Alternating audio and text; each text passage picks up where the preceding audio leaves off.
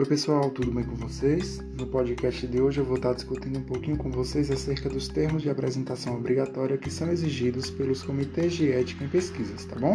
Então a gente tem, por exemplo, o termo de consentimento livre esclarecido, o termo de assentimento livre esclarecido, a folha de rosto, a declaração de compromisso do pesquisador responsável, o termo de confidencialidade e sigilo e a carta de anuência. Eu vou estar falando brevemente acerca de cada um desses termos, viu?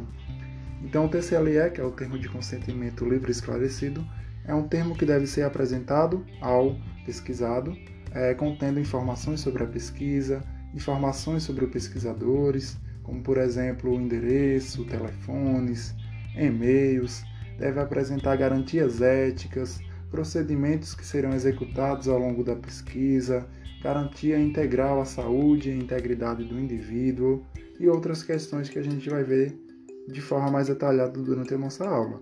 O termo de consentimento livre esclarecido ele é aplicado é, em participantes maiores de 18 anos de idade, certo? Já o termo de assentimento livre esclarecido é bem semelhante ao TCLE, no entanto é aplicado a é, crianças e adolescentes com até 18 anos de idade. No caso do TALI, termo de assentimento livre esclarecido, ele deve ser aplicado juntamente com o TCLE. No caso, o adulto responsável pelo, pela criança ou pelo adolescente vai assinar o TCLE, concordando com a participação do adolescente ou criança, e a criança e adolescente vai assinar o TALI, concordando com a sua participação. A folha de rosto é gerada pela própria Plataforma Brasil, que é a plataforma onde há submissão de um projeto de pesquisa ao CEP. Então, ao submeter esse projeto na Plataforma Brasil, a plataforma vai gerar no final uma folha de rosto. É uma folha que deve ser assinada pelo pesquisador responsável, pelo colegiado do curso desse pesquisador e deve estar também nessa submissão do comitê de ética, tá bem? A declaração de compromisso do pesquisador também é outra declaração é, que tem algum modelo disponível no site do CEP do CEPs em geral, onde o pesquisador declara que ao final da pesquisa é, o projeto, ou melhor dizendo, o resumo da pesquisa será submetida novamente ao Comitê de Ética em Pesquisas para é, prestar contas acerca do que foi executado durante esse projeto de pesquisa, durante toda a pesquisa, contendo principalmente os resultados obtidos através do, da, da execução do estudo.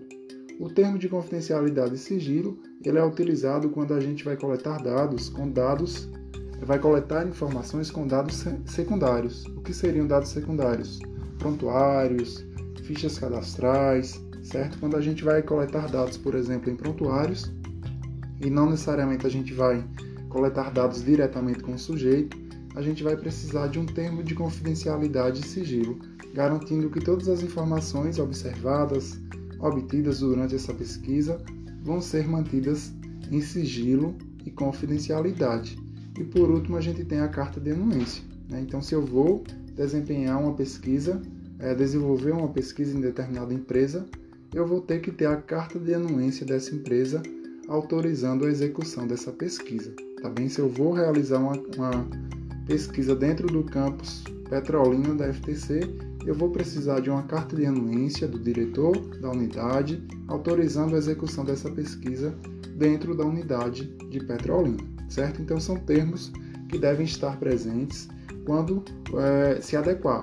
Por exemplo, quando for crianças, eu vou ter que ter o TCLE para o pai e para a mãe e o TALE para a criança ou adolescente.